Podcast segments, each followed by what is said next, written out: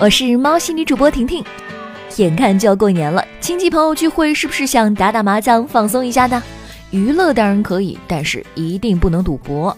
近日，公安部举行新闻发布会，公安部治安管理局局长李金生表示，根据岁末年初社会治安的规律特点，有针对性的积极开展法治宣传教育，引导广大群众了解正常娱乐和赌博的区别。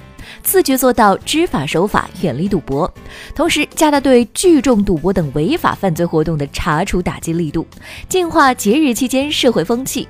问题来了，陪妈妈、陪婆婆打打麻将可以吗？亲属之间打着玩算不算赌博呢？告诉大家，亲属之间小赌例外，还是可以一家人打起来哈。那楼下的棋牌室算不算聚众赌博呢？了解一下规定哈。聚众赌博是指组织三人以上赌博，抽头渔利数额累计达到五千元以上的；组织三人以上赌博，赌资数额累计达到五万元以上的；组织三人以上赌博，参与人数累计达到二十人以上的。各位，劝大家一句：文明过年，远离赌博。这几天坐大巴带白菜萝卜被罚款，引起了关注。网传湖北一大巴司机因为乘客带白菜萝卜、大葱被罚两百元。视频中，司机向执勤交警反映说，这是乘客过年带着小孩去看爸爸妈妈带的菜。交警说，法律规定不允许带货，并反复强调一带青菜就是货。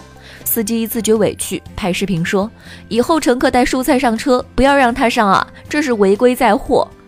昨天，湖北高速公路警察总队回复，涉事交警处罚失当，被暂停执法工作，责成湖北高速公路警察总队监利大队大队长向当事人道歉。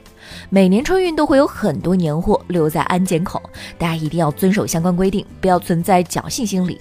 过年回家，平安第一。我是婷婷，今天的喵新闻就到这里了。